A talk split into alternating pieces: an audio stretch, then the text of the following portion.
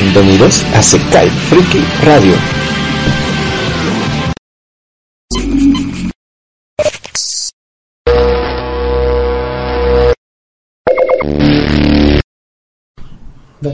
Hola chicos, bienvenidos una semana más a Sekai Freaky Radio. Esta semana nos acompaña el Fabri.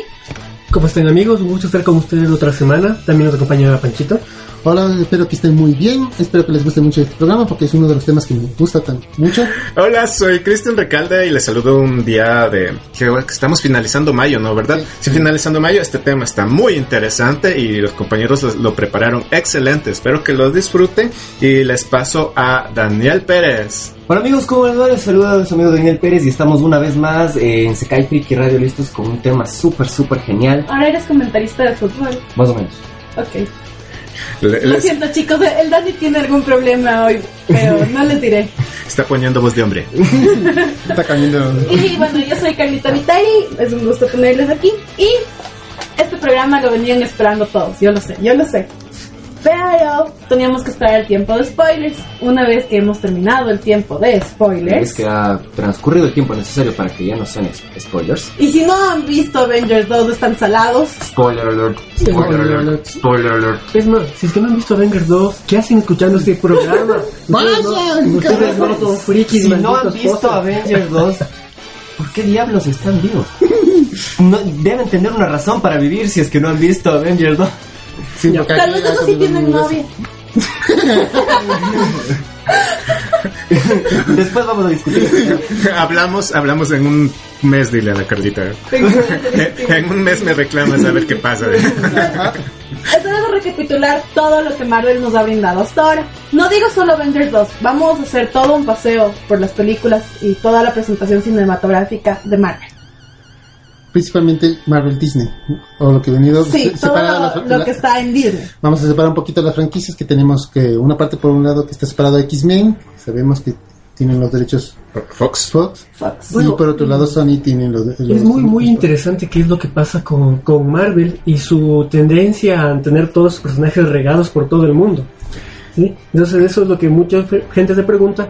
¿Qué es lo que pasa? ¿Por qué no tienen Wolverine en los, en los Avengers? Bueno, ¿Qué pasa? yo, yo no estoy muy, Vamos muy a llegar a esto más adelante. no estoy muy eh, informado al respecto, pero creo que hubo una época en que, en que Marvel necesitaba dinero y vendió derechos de todos sus superhéroes a diferentes compañías. Creo que es así, quítame esa duda, Panchito.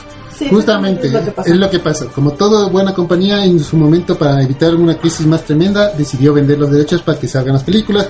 Pero como lamentablemente siempre hay unos candaditos que cada estudio se ha fijado, justamente para que Marvel no pueda reclamar inmediatamente el personaje cuando le da la gana, especialmente cuando la franquicia está dando Está pegando. mucho dinero. Claro, porque algo leí que en los 90 Marvel tuvo una crisis económica sumamente fuerte, que estuvo a punto, de, a punto de desaparecer y tuvo que, que re- rearmarse por completo en lo que es cómics y vendió todos sus personajes. En El, el el que, 90, en el que tuvo 2000. plata debía, Pensemos lo triste que sería nuestra vida sin Marvel. debía haber comprado unos dos personajes. pero- No, yo agradezco que en esa época todavía no había comprado todo Disney. Ah, que ahí hubiera sido desde los 90 Disney, hubiera llorado y, llo- y llorado y maldecido eternamente. Sí. A los conceptos de ahora que tienen, por Bueno, suerte. la verdad yo- es que ahora Disney no lo está haciendo muy mal.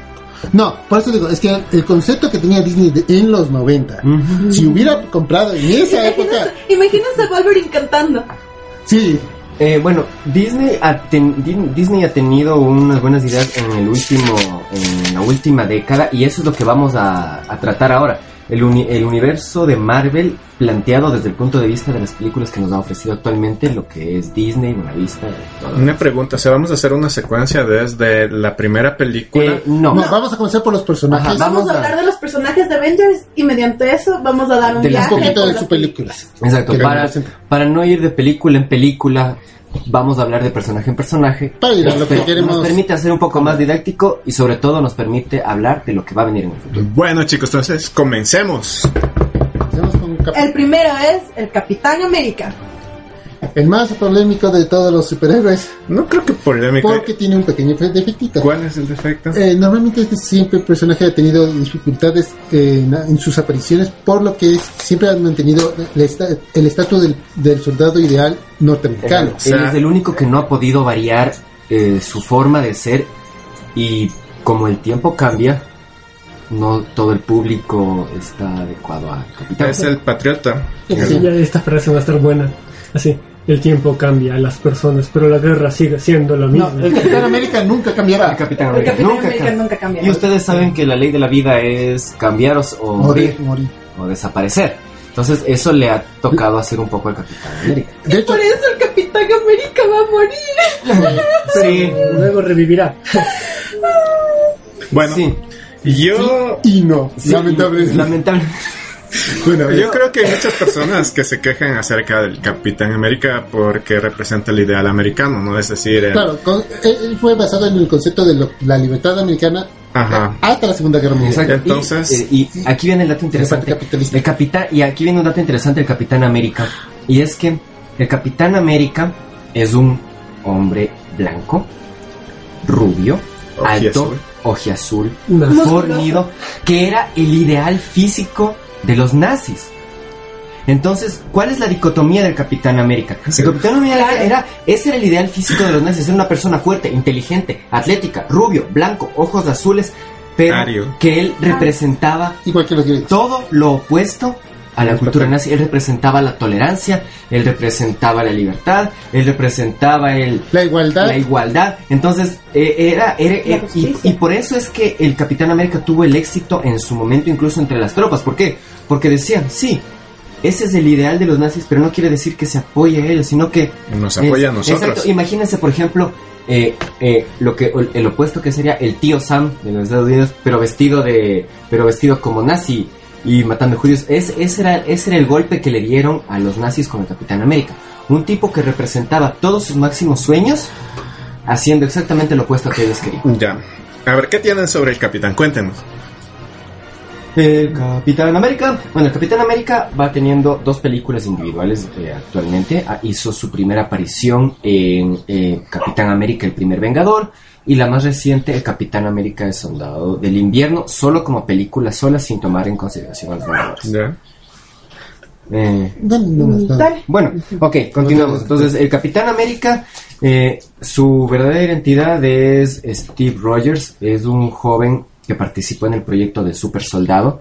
Sí, Sí, antes- ese era un flaquito que era un super patriota. Vimos cómo se infló durante el Exacto. Capitán América. Y, ¿no? y aquí es, a- y, Por aquí es, Dios. y aquí es a lo que viene. El Capitán América se convirtió en el, de un flacucho que ya se, desma- se Por poco se que por poco se rompía solo, se convirtió en un hombre fuerte, atlético y musculoso de la forma más americana posible. Ok, Con esteroides. Yo pensé que ibas a decir comiendo McDonald's. Eso se me hace muy, muy gracioso Dale, porque Fabi. igual es del hecho. Es flequito, todo, pero tiene buenos sentimientos. Exacto. y bonita letra.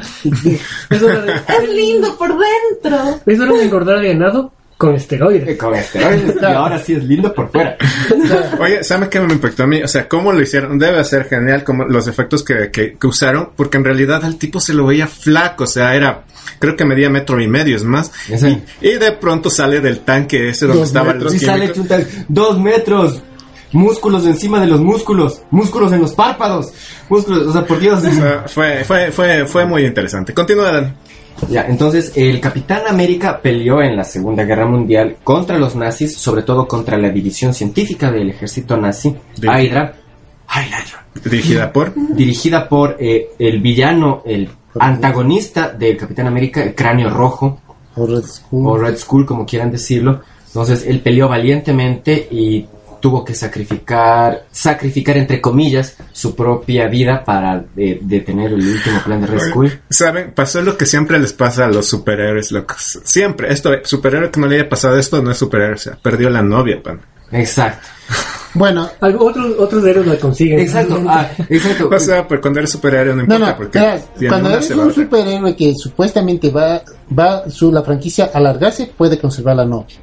De lo contrario, tiene que perder la novia antes y, y básicamente no, no, o sea, su sacrificio es porque no tiene nadie más que... eh, no, no eh, tiene a la persona especial a quien proteger. o, Es- o- o que sufra por él. Pero O es que el. Capitán América protege a Estados Unidos. O sea, no necesita una novia. o sea. No, pero es que... él ya él protege. Se, se va a vacilar a todo Estados Mira, Unidos. toma en cuenta Sí, que sí. dice... O sea, todo Estados Unidos quiere vacilárselo a él. Exacto. Oye, no, ¿sabes que sinceramente el personaje favorito de las chicas es, es El Thor? Capitán América. No, es Thor. Yo odio a Thor. No sé, pero... Bueno, eh, pero Bueno, luego vamos a de las seguir chicas hablando. Iba a decir, ¿saben en qué se parece el Febri al Capitán América? No, mejor no. Siga. ¿Y qué es la versión antes de salir de la, de la camarita? Capaz, capaz que se ve que desaparezca. Bueno, Continúa. entonces, eh, este es el sacrificio heroico que tuvo que hacer el, el Capitán América. Fue, supuestamente sacrificó su vida, pero lo que en realidad pasó fue que pasó congelado en hielo por casi 70 años hasta que lo encontraron los agentes de gobierno, los agentes de SHIELD y le devolvieron la vida. Pero por el, lo que es importante, el Sí. arma de, de- El arma... El tercer acto. el Triceratops, que era El el, cubo, el que no sabían en esa época cómo usar esa energía ilimitada. Entonces, el único que sabía era, era más o menos el capitán. No. Y también O otra sea, cosa, ¿cómo se le iba a aplicar? Porque, Porque- o sea, lo único que consiguieron fue, podemos liberar esa energía y que haga una destrucción y el objeto no se destruye, que era lo fantástico Exacto, que que tenían era lo ellos. fantástico. Entonces, otra cosa, el Capitán América representaba el ideal más oscuro del ejército norteamericano, el super soldado. Que si bien o mal, o sea, a él le convirtió en un héroe, pero en la propia película eh, lo mencionan. O sea, nosotros queríamos un ejército de, De gente como tú y no un, Uno y solo. no uno solo. Después cuando vieron el poder de uno solo se trató de replicar la fórmula para de verdad tener ese ejército y gracias a Dios no se ha hecho. No, la verdad. A ver, dato curioso, y este sí es conspiranoico de la realidad.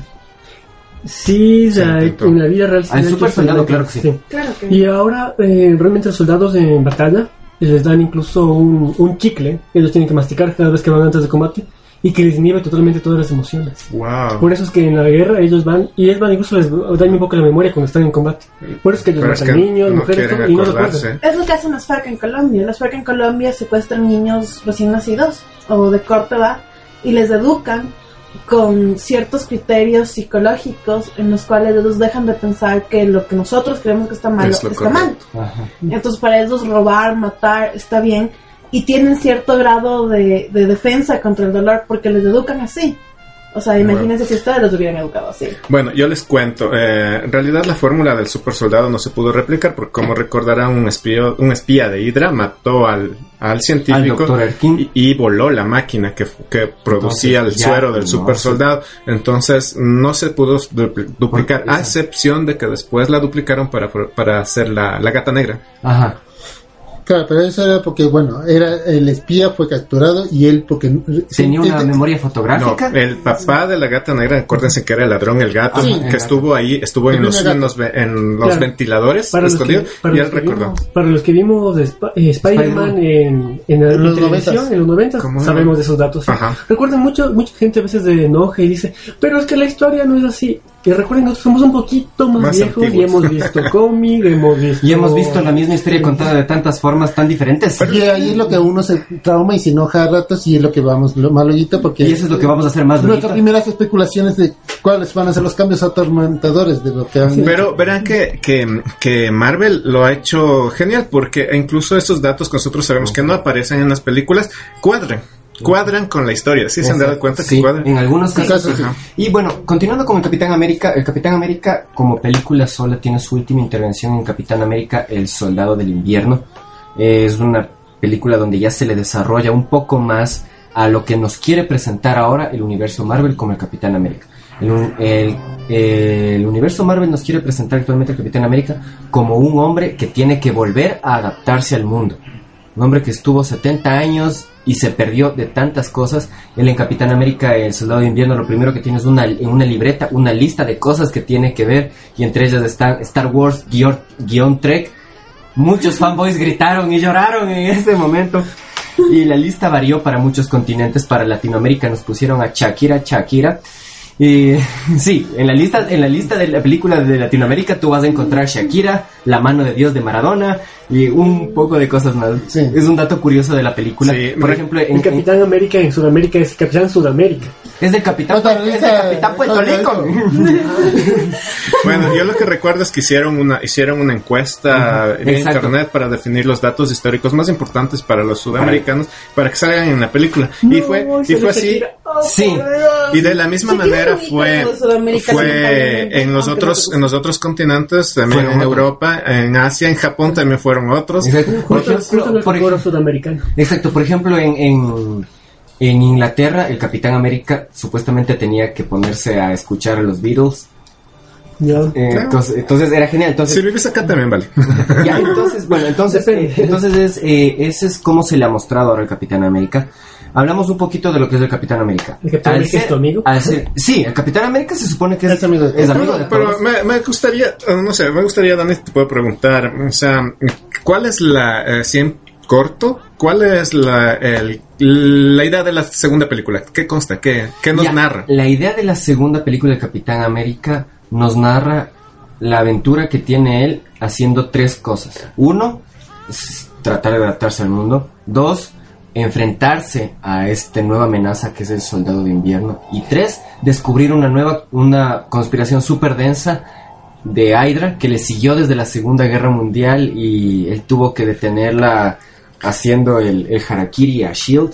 A ver, bueno, eh, la idea en sí es que Hydra nunca murió. Exacto. Y Hydra estaba dentro de las filas de Shield. Eh, para los que han visto agentes de Shield, eh, eh, les va a cuadrar bastante esto. Si no lo han visto, por favor, pónganlo en su Oh. tu watchlist. Sí, bueno, la idea es que chicos, si ustedes quieren entender el universo Marvel en sus diferentes etapas, que es la primera, la segunda, la tercera y creo que ahora viene la cuarta, deben ver agentes de Shield para cuadrar ideas de lo que pasa en, en las películas. Entonces, les contaba que, que Hydra estuvo dentro de Shield todo el tiempo, estuvo generándose, generando líderes y como era su, su, su dicho, Dani, Highlighter. no, eh, Ah, una cabeza, corta una corta cabeza, una cabeza y dos cabezas. más la reemplazarán. ya, entonces eso es lo que estaba haciendo hasta cuando encontraron la, encontraron el número suficiente para para Para ya no tener que cortar cabezas. sí, para de- desactivar i- a, a Shield. Y eso es lo que narra la película de Claro, El Soldado lo, que, de lo que- Invierno. lo que pasa es que fue- eh, entraron en el segundo plan, porque el primer plan originalmente nazi era conquistar el mundo, el segundo fue apoderarnos de la potencia más poderosa del planeta que detenga a los nazis. En este caso fue justamente y los, los y el- el- y el plan fue, está bien, no los vamos a conquistar.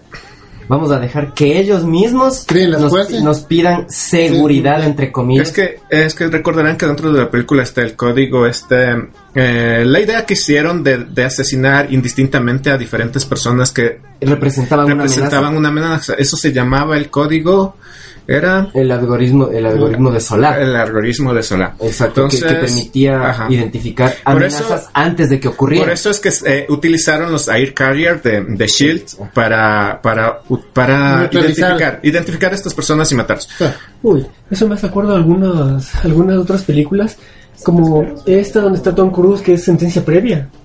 Minority Report. Básicamente eso. Y también como esta Psy- Psycho Pass, este anime. Muy buenos. Sí, me parece muy bueno. Entonces, ese fue el plan de, De. Sigue, Dani, cuéntanos más acerca del Capi. Bueno, ya para terminar con el Capitán y seguir con otros, eh, con los otros, con los siguientes Vengadores. Bueno, el Capitán América, eh, en cuanto ya se refiere a los Vengadores, él ha tenido que hacer la, las veces de líder del equipo. Siempre Eh, ha sido. Siempre ha sido el líder del equipo, obviamente porque es un soldado y es el que sabe sabe man- sabe manejar y Espérate, a- a las tropas. Está parado. Perdón que haga esto, pero. Bueno, el papel del Capitán América en Los Vengadores es el del líder del, del equipo, tanto en, la- en las dos películas de Los Vengadores. En la primera película, eh, el Capitán tuvo que formar al equipo original de Los Vengadores, eh, película de, de Avengers, para enfrentar la amenaza que venía de, de Loki, que él traía a los Chitauri. En la segunda película, él tuvo que liderar a los Vengadores para enfrentar la amenaza de Ultron. Y al final de la segunda película, el Capitán América tiene que formar un nuevo grupo de Vengadores, tiene que liderar un nuevo grupo de Vengadores con los nuevos aliados, Con los que restantes. son la Viuda Negra, la Visión, War Machine, la Bruja Escarlata Eh, y, Falcon. y Falcon. Quicksilver también. No está muerto. No está muerto. Está muerto, ya lo No, dije. no le hicieron Y eso- y eso no lo vi venir. No, chicos, sa- saben, saben que estuve, estuve investigando yo también acerca de Marvel para seguirles el paso. Y en realidad el actor que hace de Quicksilver tiene contrato para cinco películas más. O sea, el tipo no está muerto. No Ajá. está muerto. No, No está, está muerto. No está Bueno, no, no, muerto. el actor está contratado, no sabemos si le hagan otro papel. Eh, es para cinco, eh, Panchito, es para cinco películas de Marvel. Mi- y yo Mm, a menos, que- a menos que le saquen un doble maligno, no Ok, sé. bueno, yo oí que se supone que no está muerto porque él es tan rápido que regenera al estilo Wolverine. Claro. Y, sí, lo que yo lo que yo estaba eh, leyendo es que decía que mm, hay varios hay varios datos por lo que se cree que, que Quicksilver va a vivir y uno es porque el actor, como les dije, tiene cinco películas más en su contrato. Y no un Otro es que nunca se le hizo un, un, Un funeral. un funeral. Y el más importante de todos es que su cuerpo fue transportado dentro del helicarrier ah, y... Donde la doctora dice que Sí. regenera. Y como, como Pero- ustedes recordarán, chicos, que vieron Agentes de Shield, si el agente Coulson revivió cuando lo atravesaron con la lanza de Loki, o Que son unas cuatro balas. que son unas cuatro balas, señores. Según el cómic, si seguía viviendo, él debía aparecer en la escena final de Avengers al lado de su hermana. Ujú. Entonces, ahí se da la, la Es que diferencia. rápido que el punto es, Verás, sigue viviendo les, según el cómic. Bueno, les, el les cómic cuento, les cuento solo, les cuento solo estito. Eh, verán, eh, en, en la película de Thor, en, eh, no es en la Thor, es en Avengers, en uno, el agente Coulson muere. Sí, lo recuerdan, ¿no es cierto? Eh, el agente Coulson es revivido mediante una máquina extraterrestre Ajá. y a, a través de un suero basado en los, en estos gigantes de hielo de Asgard Ya. y lo reviven.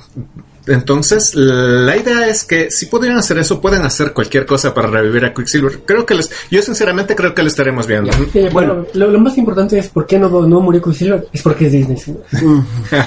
bueno, continuemos, continuemos. Continuamos ahora Con- con, el Iron héroe Man. más borracho de todos los tiempos, Iron Man. Iron Man. Alcohol, no. Al Coleman. Oigan, oigan, una pregunta. Yo sé que Iron Man pega full con su personalidad, pero ¿ustedes, ustedes les agrada en realidad Tony Stark? Sí, Tony Stark Me gusta. Mira, eres chica, obviamente te gusta si me gusta... A ver, a veces soy chica, a veces no soy chica, ya díganme de una buena vez. A mí me gusta cuando hace de Sherlock Holmes también. bueno, eh, Bueno, con, con Tony Stark hay dos cosas. con- hablando con tu pero- personalidad. dame, dame un ratito, Panchito. Creo que vamos a hablar de Tony Stark como un, un personaje aparte, ¿verdad? no, vamos, vamos a hablar de Iron Man y, Ah, ya. Pero ahorita, ¿en qué estamos? Iron vamos a entrar a Iron Ya, Man. entonces, dale, dale. Ahora sí, lánzanse Iron Man. Ok, bueno, pero esto es súper sencillo. Y ves por qué me gusta Iron Man. Porque es humano. Comete errores. Y si es que le Ah. cae, le puede romper una pierna. O sea, ah, y se no es, a no el típico, el típico héroe perfecto tipo capitán. Exacto, claro, no. sí. No, no, no. Él, él, él varía por varias cosas. Entre las ellas, por ejemplo, le tocó aprender a las malas lo que significa ser usa- estar metido en el juego de la guerra. Ajá. Recuerda que las metrallas que tiene en su corazón y que Fue, dio el origen y adivinen qui- quién hizo esas metrallas. Claro, ¿quién hizo esa arma, la arma que casi lo mata? Dulce ironía. Exacto, entonces bueno, Iron Man o el multimillonario Tony Stark, porque así lo presentan, y ahora les vamos a presentar al multimillonario Tony Stark. ¿Escucharon? Eh. ¿Quién? No me importa el nombre, ¿escuchaste la primera parte? El multimillonario Tony Stark. Eh, Todas las mujeres saltan por eso. Exacto. Este, es, él es un mercader de la guerra. Él tiene eh, su empresa de Stark Industries que fabrica armas desde la Segunda Guerra Mundial. Es el primer proveedor de armas de, De todo el los mundo. Estados Unidos y el mundo libre, entre comillas. Entonces, él, una vez fue secuestrado en la primera película Iron Man, la que inició este universo Marvel.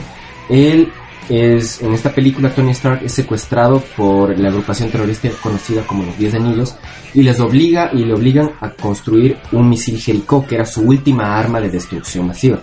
De hecho, fue mejorar a su Mejorar, mejorar el, el Porque el misil Jericho, si bien era una defensa para detener misiles eh, estratégicos aéreos, el problema de ese era su alcance. Exacto. Y ellos lo que querían era un, un misil que tranquilamente pudiera lanzarse desde cualquier lado, como tenía la ventaja del Jericho para detener, sino para atacar. Entonces, eso era la- lo que querían que hiciera. Exacto, era la vaina. Entonces, Dale.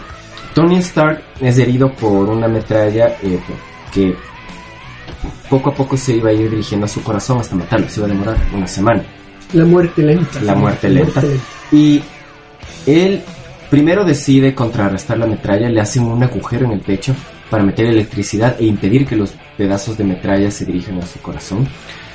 Y él hace un... Ahí lo operaron y le hacen un magneto, más bien. Usaron un magneto pa- opuesto para que la. eh, Se aleje del eh, corazón. Porque lo primero que hicieron en la película se ve es que hicieron magnetizaron a, a Tony Stark de un campo, le perforaron el pecho al lado del corazón y le pusieron un imán opuesto. Ajá. Pero eso no impedía que eh, poco a poco cambiaran de polaridad Ajá. y lentamente el este. Por eso era que decía. Normalmente tendrías una semana, pero si no te cambiamos la polaridad en un este, eh, tienes un mes para trabajar o te mueres.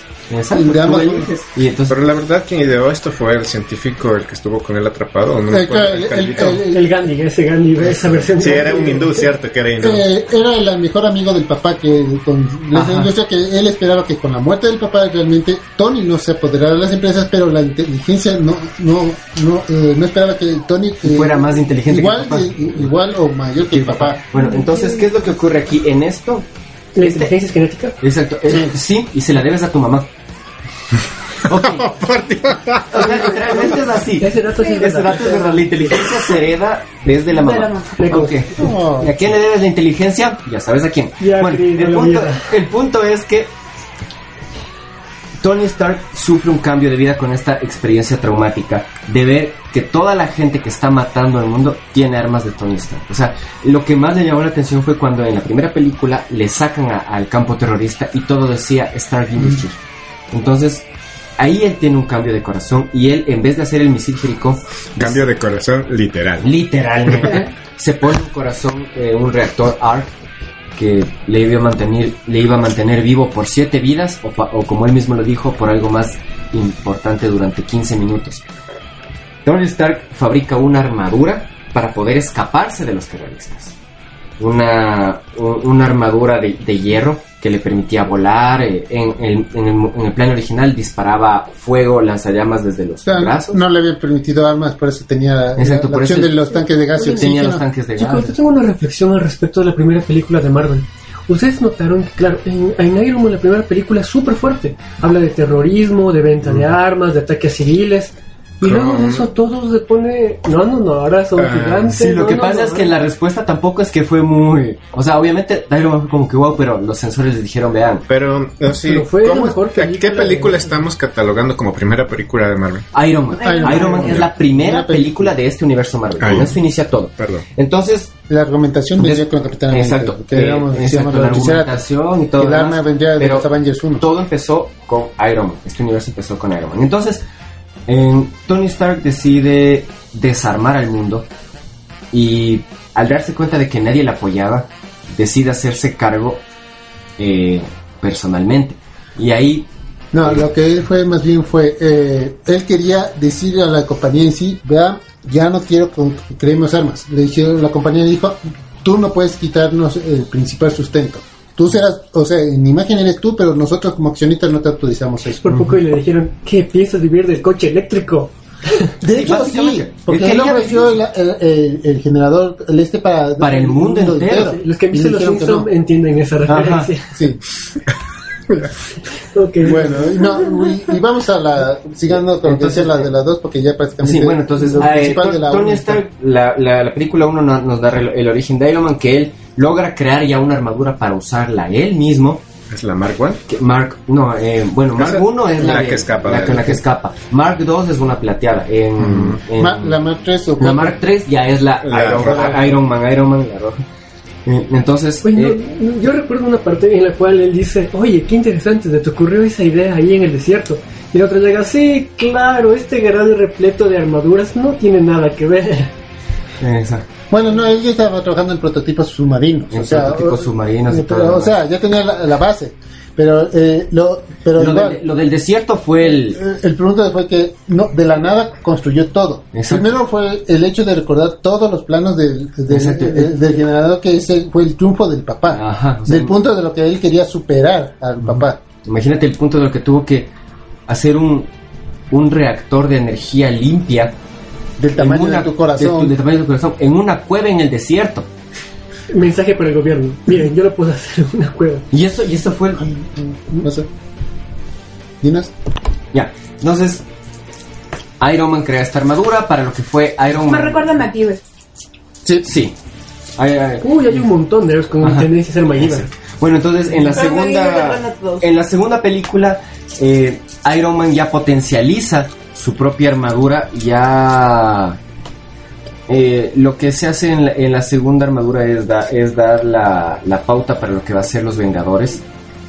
El, el inicio de, de lo que son los Vengadores, porque en la segunda película ya aparecen otros personajes que vamos a ver allá. Y básicamente en la segunda película es un poquito la más mala del universo Marvel. Sí, aquí se afloja como siempre la Aquí película afloja. buena, la otra la mala, Mala, pero, pero, buena, mala. pero aquí tenemos por lo menos de lo rescatable de la 2 es uno. Eh, Tony Stark se da cuenta de que realmente sí le pueden alcanzar tecnológicamente, Sí. porque hasta ese momento se sentía él que era el único que no podía controlar y se topa con ese villano. Dos, Me hubiera, me hubiera encantado que hubiera sido un niño coreano o un niño japonés. Pero Porque no ruso. Bueno, los rusos también molan, pero todo el mundo sabe Pero que. todos saben que no importa lo bien que hagas algo, siempre habrá un niño asiático dispuesto a humillarte. Eso es mentira. Pregúntale a Messi. habrá un chino que lo hará mejor que tú. No. Oye, Hay ac- excepciones. acaban de meter un gol en la Copa de Japón que le dejen vergüenza a Messi. Será de verlo, porque no lo ya te voy a pasar el link, pero ese no es el punto. El punto es que, ¿no? el punto es que eh, en este caso, otra cosa buena de la película Iron Man 2 fue la inclusión de algunos personajes muy importantes, como por ejemplo la viuda. eh, Nick Fury, la Viuda Negra y, Scarlett Johansson tomamos. es- Scarlett Y, Johansson, y la, y claro. la directiva Avengers. y la directiva Avengers y War Machine, que Ajá. actualmente después de la última película de los Avengers es el reemplazo de Iron Man en los Vengadores. Regresa con más fuerza. ¿no? ¿Saben, ¿Saben qué es tan interesante esto? Que, a ver, todo, se supone que todo el universo de películas Marvel iba a acabar con los Vengadores. Pero les fue tan bien, les fue tan tan bien que los tipos dijeron, oigan, eso tiene que dar para No, Fabri, Sáquenle yo también, yo también pensaba lo mismo. Pensé que, que mandaron una película y dijeron, y dijeron, no, nos fue bien, hagamos otra. No. La verdad, no.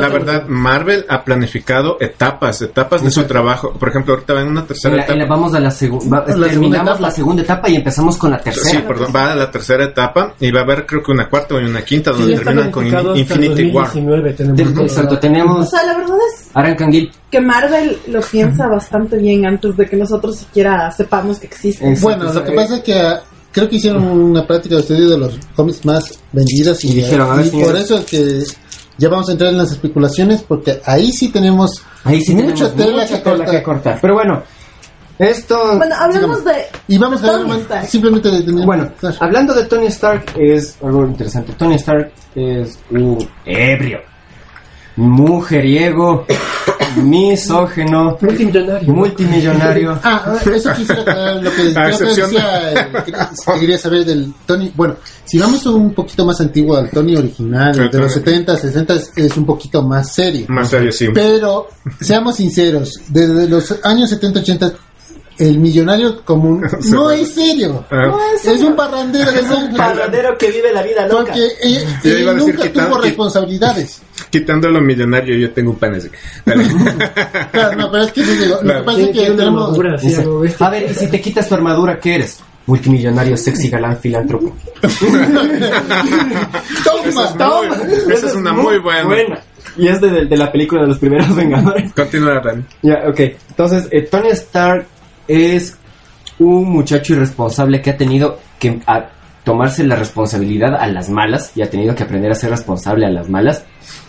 Yo creo que pega Y todavía full- no pega. Y todavía no aprende. Pega full lo que eh, un refrán que dice que detrás de un gran hombre hay una gran mujer, porque le tiene Pepper. Pepper Potts. Tiene a Pepper Potts. Claro, en la película número 3, o también llamada Mi novia es una superheroína. Ajá.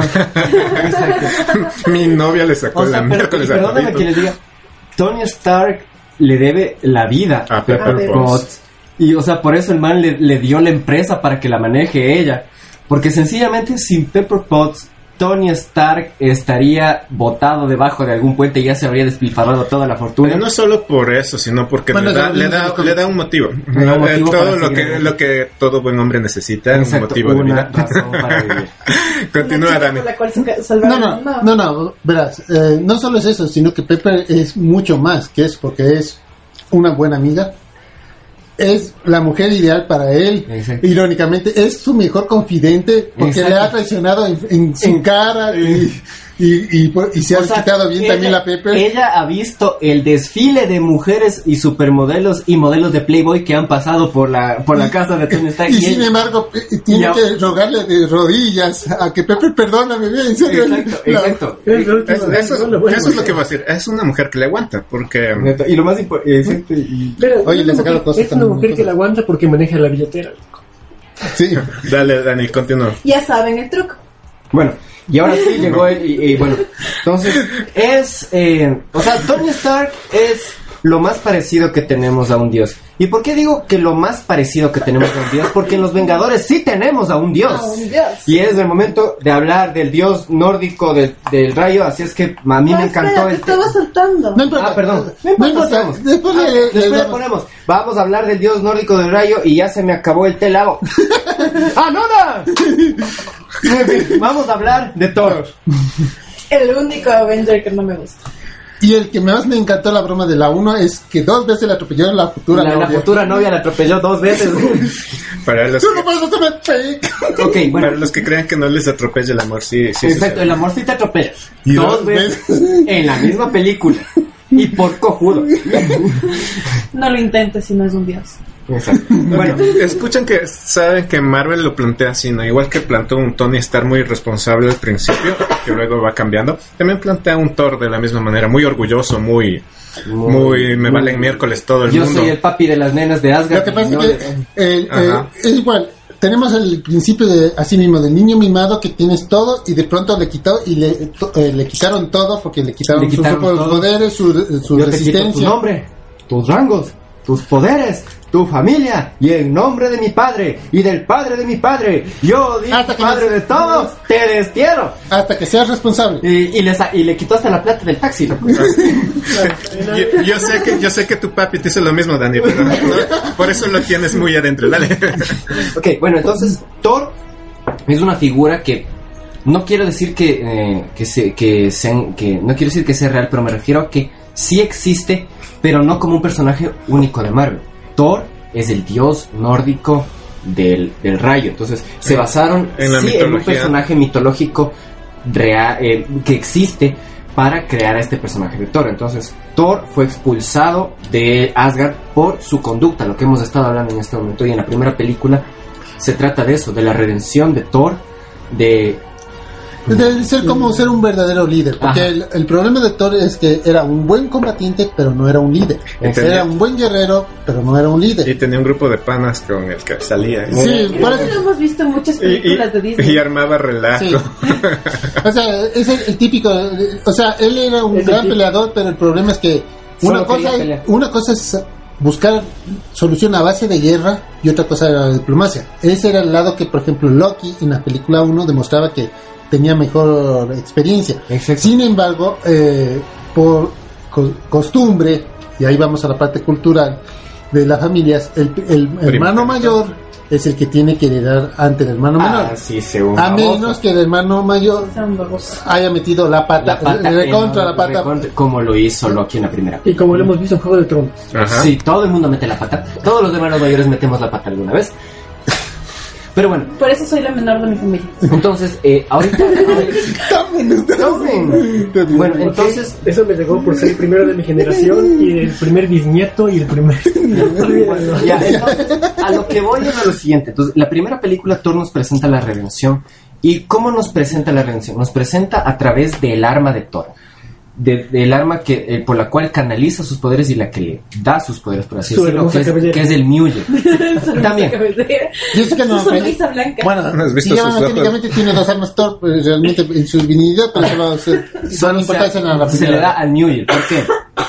El Mjolnir, después de que Thor fue desterrado en la primera película, eh, Odín hechiza al, al Mjolnir con, con el hechizo de la...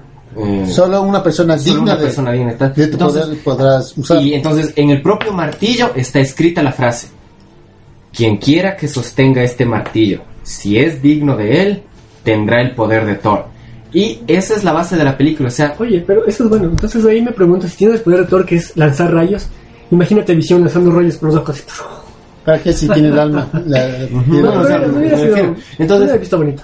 Sí, lo he visto bonito. Y entonces, obviamente, eh, la, sí. la- la- la historia de la primera película de Thor es sencillamente cómo Thor se convierte ahora sí en una persona digna de usar el poder que una vez le quitaron. Claro, pero cuando comenzó, a, y aquí nos lo destaca a nosotros, los mortales, Exacto. aprendió a ser digno siendo mortal. Exacto, o sea, aquí viene, o sea, tuvo que hacer lo, lo mismo que el dios favorito de muchos de nosotros aquí presentes y bajar y hacerse mortal para sufrir como nosotros, pero no vamos a hablar de él. Ya está bien, ya me voy. O sea, chicos, bueno, a mí, eh, Thor, Thor 1, Thor 1 no, en realidad fue una película, o sea, creo que marca la, la aparición de Thor, porque de ahí más sí. no nos dio, o sea, Exacto, o sea, no nos ¿para dio- qué se hizo la primera película de Thor? Para que nadie pueda decir, ¿y quién es el tipo rubio Ajá.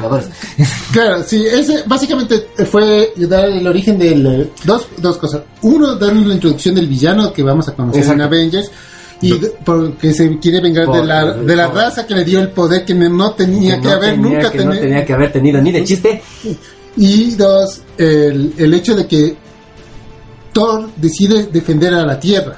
Exacto, Porque contra, la, eh, contra todo lo que los principios de Asgard, normalmente debería dedicar solo a su A enteramente a Asgard. Asgard en prioridad y, y Thor es el primer dios que decide darle prioridad a, la, tierra, antes de Asgard. antes de entonces eso fue entonces por eso es que en la primera película de Thor no habla no hablamos mucho Thor en los Vengadores tiene un papel de, de Ya viene de buscar ya a viene de buscar entonces ya tiene dos Y sí, y antes que se rasguen las vestiduras digan, pero no, en la mitología no es así, sí, en la mitología es muy distinto, Mm. señores, les recomiendo que la revisen, es muy interesante Ah, realmente. Eh, Bueno, después la segunda película de Thor es Thor Ragnarok eh, de- perdón No, no, no, Thor es- el mundo es oscuro oscuro.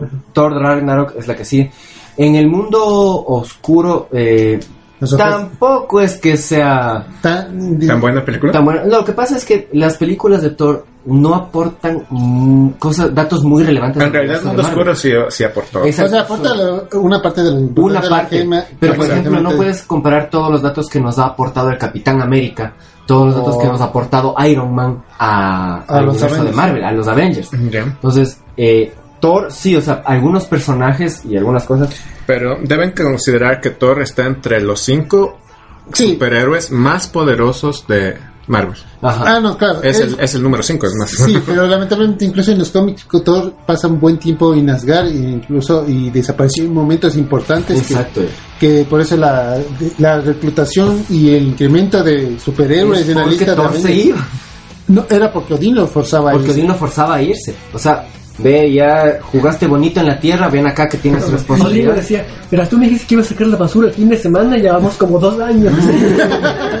Básicamente así. Pero papi, tengo novia. no no no claro literalmente no también de no, hecho, la novia, como, diplomático. como todo buen papá, no le cae bien la novia de le encerró No, Por Dios, Así eso pasa. La- la- en, en el mundo oscuro. por Thor.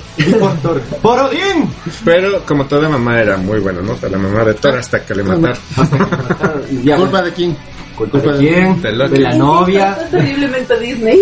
Sí, esto es terriblemente Disney. le dejaron huerfanito qué bueno sí. No, eso también es típico del manga, loco. Así que el protagonista no es huérfano, no es un buen No, protagonista. no vale, vale madre del protagonista. Entonces, eh, Thor sí nos ha aportado.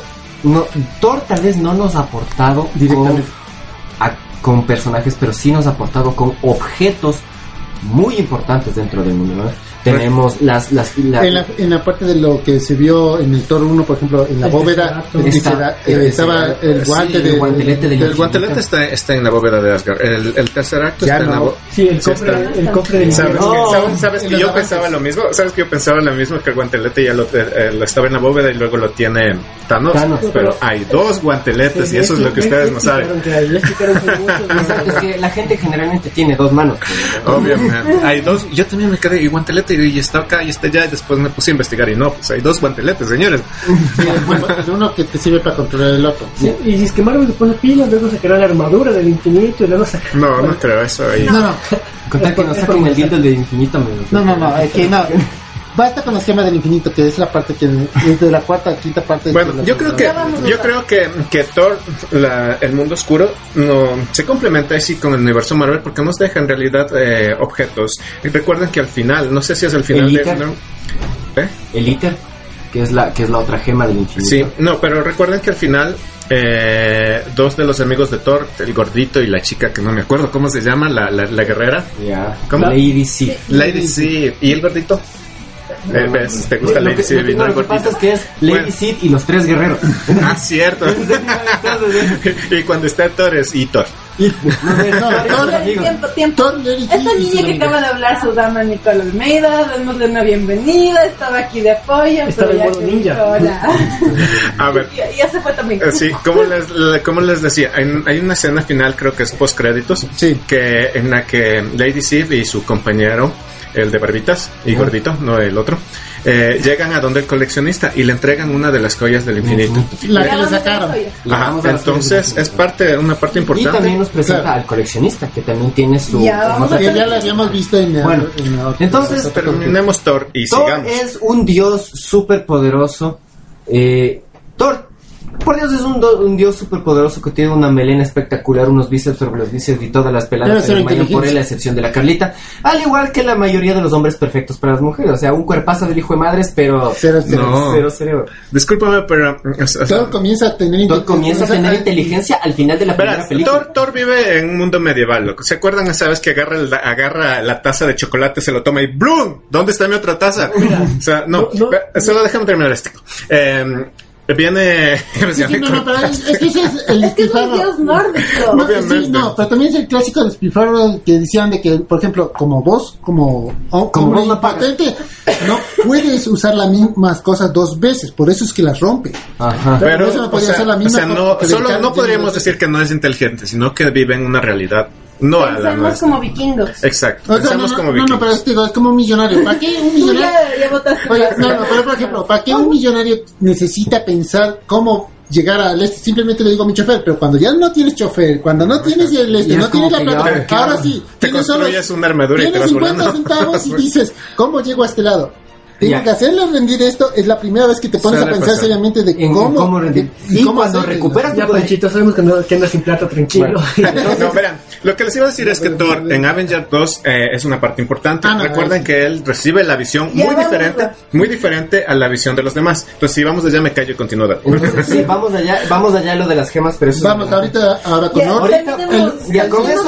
ahora sí comencemos con el que primero le pateó el trasero a un dios. exacto, recordemos, recordemos una cosa. Eh, el Capitán América conoció a dos dioses y sigue siendo cristiano. Iron Man conoció a dos dioses y sigue siendo ateo. Y ahora vamos a conocer a un personaje que conoció a dos dioses y le sacó la recontra madre a los dos. Vamos ahora sí con Hulk. Para mí, el personaje de cuyas películas son las peores. Sí, y es el que y, y el único y el único lugar donde hace bien las películas es cuando comparte con otros actores. Pre- pregunta, las películas que hay de Hulk son muy anteriores a Iron Man. Sí. Y esas películas no son Marvel. Solo hay una Que se que, que puede considerarse medio como canon, que es la película El, el increíble Hulk. Pero y en esa peli y vamos a hablar de Hulk. Hulk o Bruce Banner es un científico especializado en trabajar con radiación gamma, el cual estaba tratando en algunos casos decían de replicar la fórmula del super soldado Y la otra era generar una bomba. generar una bomba y él es expuesto a una alta radiación gamma. ¿Se inyectó? Eh, lo No, no, no, eso, eso- eso varía de la... De la Eso peli- varía de películas a O películas. película o la este que porque te digo, originalmente eh, si vamos a la, a la- al formato original, Al cómic. el cómic es una bomba que se Que explotó transportó y de radiación y por salvar a una persona que no tenía que estar en ese no lugar está en ese- Él recibe toda la, toda la información. Entonces, y a diferencia de Pero en las películas él se experimenta consigo mismo. No, eso fue la ese te esa fue, película esa película no cuenta. No vamos a contar la película de Hulk. No, esa no. esa no, la pero- mala no. La mala no. ¿Hay alguna buena? No, es que esa, por ejemplo, La primera, a ver, la primera película de Hulk que salió, la, que- la, esa no, esa no cuenta. Ese es un desmadre. Ese Por que favor, en cuenta de que esa fue una película que se fusionaron dos tipos de Hulk. Hablamos de la serie del hombre increíble Ujú. y lo que es Hulk. Por eso es que esa no se le puede considerar. No se la considera Porque ¿Quién, no es Hulk. quién fue el actor de esa película? Eric Bana, ya. Ese, ese fulano no. Eric Van. Bana. Eric, Ah, no, no, Eric. Bana, ya. Entonces, No, esa no. considera. ¿Cómo Vamos. ese nombre? ¿Cómo le dieron un protagónico? Por Dios. Bueno, el punto es. que- Podrían haber contratado a Fabricio Reyes. Hasta suena. entonces, Imagínate el Fabri entonces, ¿qué es Se pega que- porque entonces- Hulk, Hulk es Un científico. eh, Hulk es así, pero ya cuando cambia, Ya, o sea, bueno, sería y, otro. y eso es a lo que vamos. ¿Qué. ¿Cuál fue el efecto de la radiación gamma en Hulk? El efecto de la radiación gamma fue algo directamente a su cuerpo que le, que le, que le, que le, o- que le, organi- eh, le ocasionaba una mutación genética a nivel celular, pero esta mutación genética estaba canalizada hacia sus emociones. Por eso es que uno de los lemas favoritos, no de Hulk, sino de David Banner, su contraparte humana es, por favor, en serio, usted me está haciendo enojar. Y créame, No le gustaría verme enojado. verme enojado. Porque cuando Bruce Banner se enoja, se convierte un en un monstruo de color verde de dos metros de altura que lo único que sabe hacer es aplastar cosas. Ah, pues acá, eh, son dos metros solo en la primera etapa. Sí, después, Ay, mientras más se enoja, Más, no, aumenta un poquito de aumenta un medida. poquito de medida. Eh, ¿Qué más se enoja? Eh, super fuerza. su, su poder viene, viene de su pantalón. Porque su pantalón no se, no, No se cae. su pantalón No se es- rompe. no se rompe, pero el problema es que Hulk sigue creciendo, pero su pantalón no. Entonces ahí es de donde viene su furia, porque el pantalón no le crece. Entonces es como que ¡ah! Y, y- y ahí viene la... Tiene estrés de la tensión. Los cambios entonces es, no es Hulk aplasta, es Hulk la aplasta. Exacto. Entonces, Pero qué buena marca de pantalones. ¿De dónde le, le, le, le tallan en la entrepierna y es como que no. Bueno, entonces Hulk, Hulk es literalmente la fuerza bruta de los Vengadores. O sea, literalmente necesitamos a alguien que le parta la madre a todos. Ahora, ahora yo estoy, me quedé muy, eh, ¿cómo decirlo? Enojado con esto de la fuerza bruta de los Vengadores. Porque si vimos la pelea épica, eso sí, de entre Hulk, Buster y Hulk, o sea, re- tranquilamente Iron Man podría seguir con esa armadura y hacer el papel de Hulk cuando quiera. Eh, no. No. Ese es lo que, el punto que te digo. No. Lamentablemente, eh, Hulk, su, su poder es ilimitado. Exacto. Se incrementa, mientras, Mientras más se enoja, más- más, aumenta su poder. Entonces- Por eso es que en la película solo vimos una pequeña parte. Recuerda que destruyó la segunda Hulkbuster, ni bien llegaba, eh, este le Eh, lanzó un bot y derribó la nave de apoyo. Por eso se, por, se eso fue preocupó que, el otro. por eso fue que dijo, necesito noquearlo ya. Ya. Porque si seguimos peleando, no voy a aguantar. Sí, y porque en el cómic, en esa secuencia, eh, no gana. No gana Stark. Claro, O sea, la primera intento, o sea, Tony, en el- si vamos a los cómics, por ejemplo, Tony Stark cometió, eh, tuvo un primer round con la Hulkbuster, ah, sí le derro- derrotó. Segundo round con, contra Hulk, le arrastró de aquí, de Nueva York hasta Los Ángeles, literalmente le arrancó hasta la última, arma- eh, toda la armadura, y se aguantó, cuando ya vio débil, bueno, pero ya, pero vamos a... ¿Qué estamos? Eh, Hulk entonces le, le arrastra al Hulkbuster y, eh, como les íbamos diciendo, su poder es infinito. El Hulk ha, ha- perdón, ha aparecido en las películas, en las dos películas de los Vengadores y esas, sido, y esas han sido sus apariciones más notables. Sin embargo, quiero referirme a, do- a la película de El Increíble Hulk. Eh, solo, solo, a- solo la última parte de esa película. ¿Por qué? Esa película señala un- un- una conexión con los Vengadores. Ahí aparece Tony Stark diciendo que va a formar un equipo y que por eso está buscando a Hulk. Y en la segunda, mucha gente se quejaba en los Vengadores de que decía, ¿y cuándo es que Hulk puede controlar sus poderes? Porque ese es mi secreto, capitán. Yo siempre estoy enojado. Eso ocurre en precisamente en esta película, en Increíble Hulk. En esta película él logra controlar sus poderes y logra convertirse en Hulk a través de la meditación, sin estar, por así decirlo, enojado. O más bien dicho, di- no, descubrió que su estado natural no es estar tranquilo, sino siempre ha estado enojado. Enojado. lo que no aceptaba Tony eh, no aceptó nunca por eso es que le costaba le costaba dificultades en relajarse era porque en realidad él no puede No relajarse puede relajarse. y esa era la contradicción que Es tenía es lo que dice, ¿ok? no, no puede relajarse. Entonces, Sí. por eso es que ese, eh, co- en la segunda película, con la en realidad. la, en la segunda película él entiende eso y hay una escena en la segunda película que tiene conexión con lo de los Vengadores en la que él está en una cabaña solo meditando en una pose de yoga y tranquilamente solo abre los ojos y los ojos se le vuelven de color verde y el contador que decía días sin incidentes 262 baja inmediatamente a cero. Entonces por eso es que ya en, las, en, la, en la otra película es... es Yo tengo una pregunta, una pregunta, Dani. ¿Qué, qué pasó con la novia de Hulk con la... ¿Se llamaba Betty- Peggy? Be- Be- Be- Peggy o Betty Rose? Betty Ross. Betty de- Ross es una científica hija del coronel Ross. ¿Pero él- ella muere o...? No, o No, no, no, ella Ah, muere, pero generalmente Bruce siempre, y eso es lo trágico de él. Siempre él tiene que alejarse de ella porque él siempre está escapando. Y por favor, si es que alguien me puede hacer con voz la, la, la canción de... Yo le, yo le pongo luego. No, yo, yo les pongo luego. Ya, entonces, en este momento debemos estar escuchando la canción de, de Hulk cuando se va. Y es que él siempre tiene que estar huyendo. Entonces, él no quiere darle a la mujer que ama esa vida. O sea, él nunca se queda... de hecho Él no quiere darle a la mujer que ama. no puede darle No puede darle a la mujer que ama. Ese es Y el el- problema, el no te juro que lo intentaron, pero... Creo, creo que por eso la vida negra dijo yo soy un monstruo. no no Viuda Negra o sea tiene una cualidad pero igual al final por eso que en las dos que ya vimos ella tampoco pudo él entendió que no, que no podía tener una relación romántica porque eventualmente iba a llegar a, a lo mismo. a ver si me aguantas. O sea, Por eso, no, es que por eso es lo, lo que yo digo. La viuda negra dijo, tú no, con- tú no me conoces, yo soy un monstruo. Ahí, quedó así. Y ahí quedó. Bueno, entonces eh, Hulk ha aparecido en los, en los Vengadores como una fuerza de contención. En Hulk 1 él, se, él fue como la fuerza bruta de los Vengadores. En, en, en Iron Man, eh, pero en Los Vengadores 2, a Hulk, y no solo Hulk, sino Bruce Banner ya tiene un papel mucho más elaborado, Sí, yo creo que lo vimos más estable también. más estable. sí. Más estable, encontró una forma de que la viuda negra le, con- le, le, le, le ayudara a, a volver a la más rápidamente. No sé, a mí me pareció algo demasiado forzado esa relación. Dato interesante, Scarlett Johansson dijo que tuvieron que, que ella exigió y pidió que le expliquen el guion, no porque no quería interpretar eso, sino porque ella dijo, yo necesitaba entender por ¿Cómo qué es que esto? la viuda negra quería tener una relación Con, con Dr. Hulk.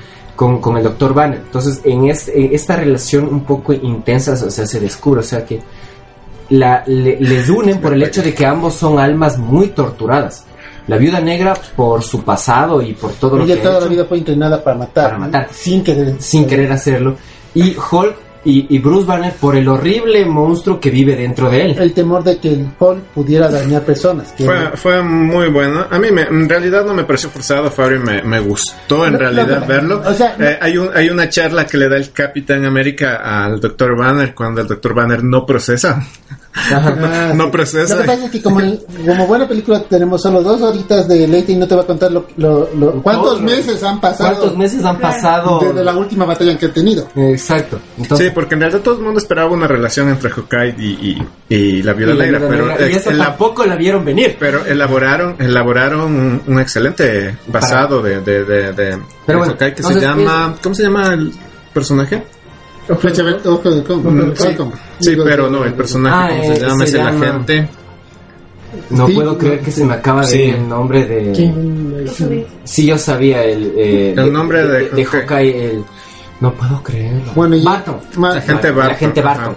Ya, entonces, eh, bueno, entonces hasta ahí creo que esa es la, la, la, la posición de Hulk en, en Los Vengadores. Una, una fuerza que, que es un arma de doble filo, de hecho, Hulk. Ahora vamos un poquito a los mortales. ¿Y por qué digo a los mortales? Porque ya son las personas que no tienen ni suero de superhumanos, No ni poder, ni poder Estamos- divino. Bueno, a los mortales. Vamos a hablar de la Man, viuda, de la Iron Man, viuda negra. Thor, Thor. Por eso, la ya ahorita viuda vamos a negra hablar y de la Hawkeye. viuda- Vamos a hablar de ellos dos. Justamente No nos falta nadie. No. Ah, ya, perdón. Digo, ahorita vamos a entrar justamente con Viuda Negra y Flecha. A mí me encantan esos personajes, ¿sabes por qué? Por el hecho, el hecho que dice el Dani que no son, no tienen superpoderes, ¿no? O sea, o tiene mucho armamento. O sea, tienen- no tiene mucho tienen o sea, Son entrenamiento. gente que logrado, exacto, que con un entrenamiento súper riguroso han logrado el nivel de superhéroes. Son los cenas de los Vengadores. Mm, Sí, más o menos. Eso necesitaría que caigan en un precipicio y vuelvan a vivir. Sería Marín. Serían lo- los entrenadores. porque- Entonces, porque entonces, por ejemplo, la viuda negra, eh, Vemos. Natasha, Ro- Natasha Romanoff, Su aparición ahí. ella es su aparición, hizo su eh, aparición en Iron Man 2. La viuda negra es un personaje muy misterioso. Tan misterioso que te apuesto a que ni ella misma tiene idea de algunas cosas. Y eso, Cuando y eso es- Yo, yo, yo me fijé en ella cuando le sacó la madre al, al guardaespaldas de Tony Stark. Tony Stark. Le dijo, ven, ven, te enseño unos golpes de boxeo. Bururú, pa. y por ahí rodó. Ya, no, más bien es cuando dice, yo te ayudo en el- Yo te, y acabó. exacto, los yo- otros sí. exacto, yo te ayudo. Y el guardaespaldas de Iron Man se da la madre Con uno. con 10 minutos con uno solo. Hasta eso la viuda negra. Cuando ya- regresó a ver, había- regresó había una estela de- había- de- de había una cuerpos estela así. de cadáveres. eh. ya, entonces la viuda negra es un personaje súper, súper interesante. Es una espía que literalmente tú no te das cuenta, pero esa, a esa man vos le terminas dando hasta tu tercer apellido Claro. voluntariamente. Oye, Cito, corrígeme, ella fue eh, entrenada por Hydra, ¿verdad? Ella fue por ahí, No. por la KGB. La, el- Natalia Romanoff fue entrenada por, Por la rusos, KGB, por la por los KGB. Sí, rusos. pero era una, Pero una luego- sección de Hydra. De Hydra también. Porque eso también fue la parte que no sabía cómo era el, el sistema con lo que neutralizaban su, su memoria.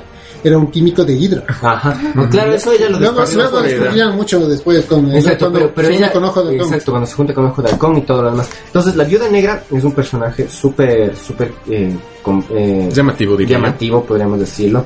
Entonces, eh, La viuda negra tiene esta súper increíble amistad con Ojo de Halcón, el agente Barton. Ojo de, Ojo de Halcón también es un súper asesino. Pero a- antes de entrar a Ojo de Halcón, yo quiero remarcar esta habilidad de la viuda negra. De asesinar. No, No. de asesinar. De Eh, tiene una inteligencia, o sea, in- una inteligencia del tipo que fue la... u- ¿Qué persona, qué mortal puede engañar al dios del engaño? En Thor 1, la viuda negra logra engañar a Loki para que le revele su plan. Eso fue en Avengers. ¿no? Avengers 1, perdón. Verán, eh, tienen que ver, eh, tienen, es, que, es que tú no has visto agentes de Shield. Agentes de Shield los preparan para hacer esa clase de. de- Sí, sí, de- pero lo que pasa es que a diferencia de todos los otros, Romanov tiene una na- es natural. Puede cambiar su actitud, su personalidad. Hay un agente en Shield, hay un agente que hace eso. Hay un- es una chica igual. Sí. Es una chica, hace mismo, los mismos interrogatorios y lo mismo que le hizo a Loki, hace esta gente a varios personajes más. Por eso, por eso ya lo que echaba cuando venía. Pero continúa, Dani. Ok, entonces, eh, de aquí viene Ojo de Halcón. Ojo de Halcón, sus armas son las flechas.